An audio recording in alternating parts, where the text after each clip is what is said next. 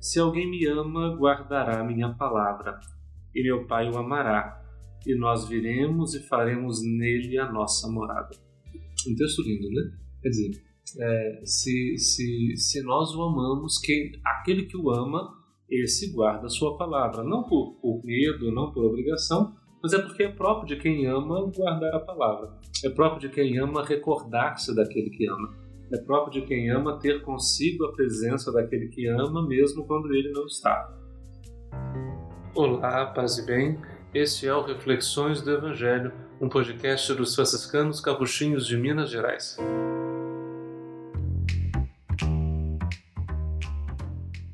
Olá, paz e bem. Seja muito bem-vindo ao Reflexões do Evangelho.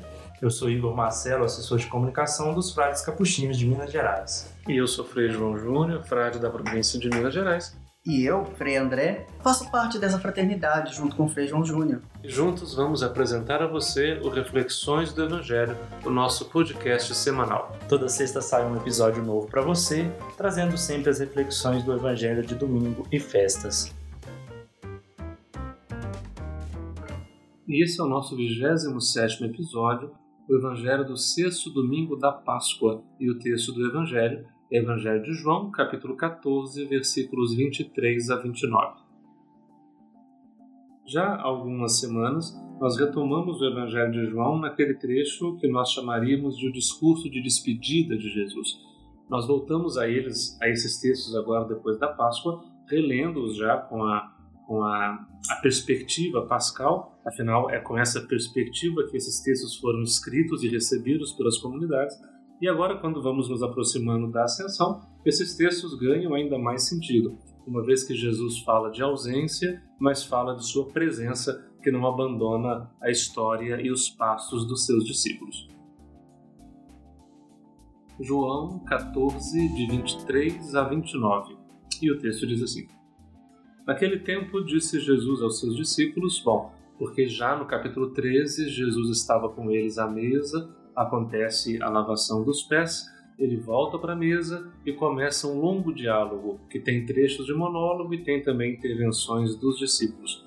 E aí estamos agora já no meio do capítulo 14, quando Jesus diz: Se alguém me ama, guardará minha palavra, e meu Pai o amará e nós viremos e faremos nele a nossa morada. Um texto lindo, né?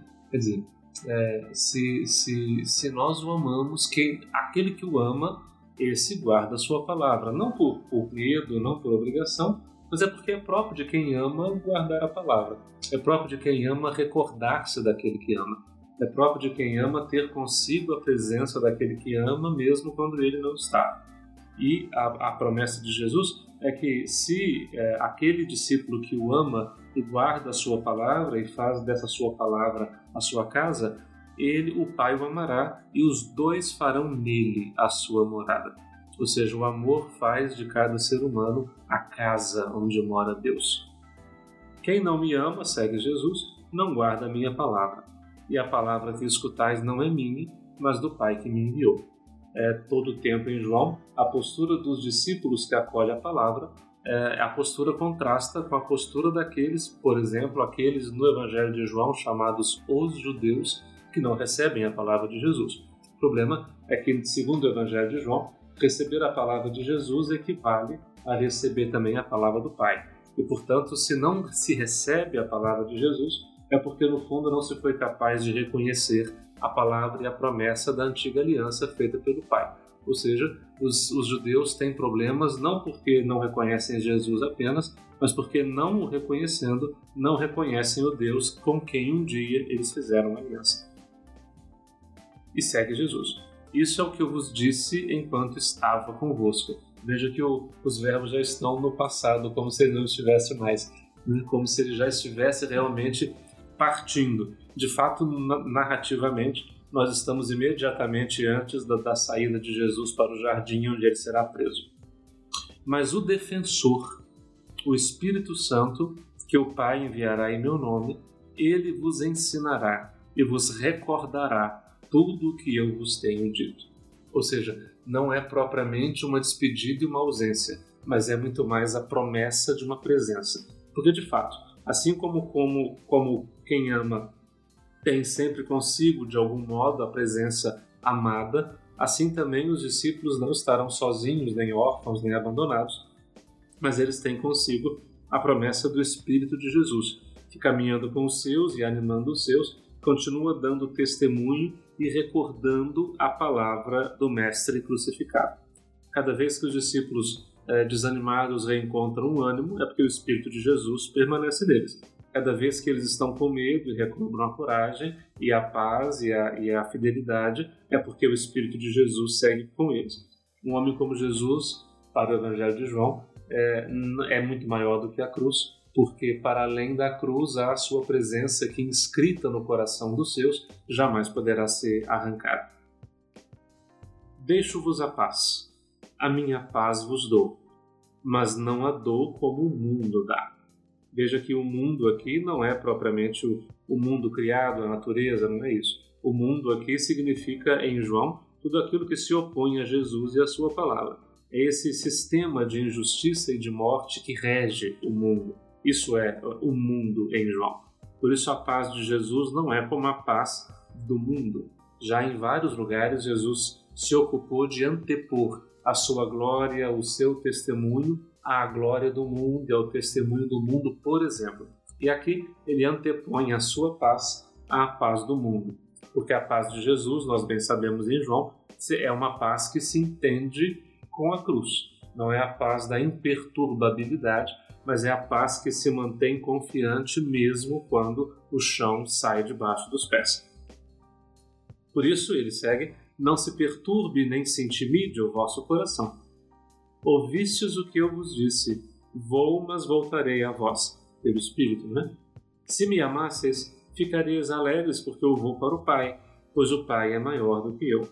Quer dizer, é, talvez a, a última lição daquele que ama é a lição de deixar ir é a lição de ficar feliz que o outro vai e cumpra a sua missão e se realize plenamente.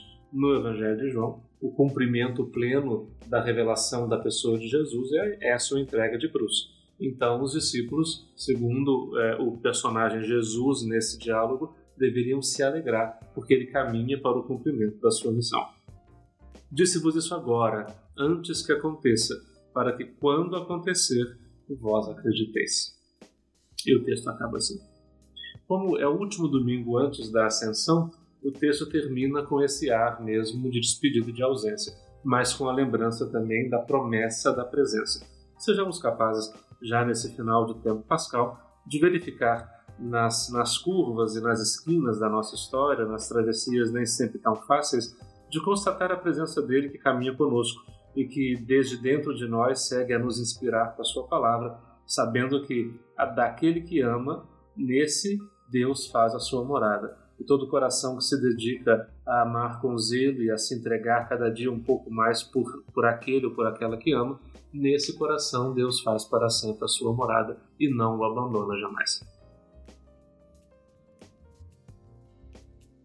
Bom, nós vamos ficando por aqui com o nosso 27 episódio do é, Reflexões do Evangelho. Acesse a nossa loja espaçofrater.com.br. Lá você pode adquirir nossos produtos dos franciscanos capuchinhos é, de Minas Gerais, como vinhos, chaveiros, blusas.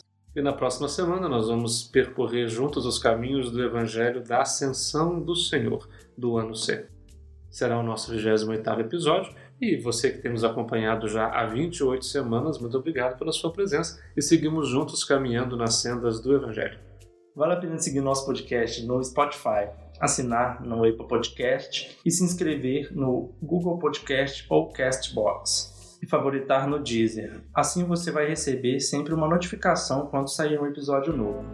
O podcast que você ouviu foi uma produção da Assessoria de Comunicação dos Franciscanos Capuchinhos de Minas Gerais. Paz e bem. Paz e bem. Paz e bem.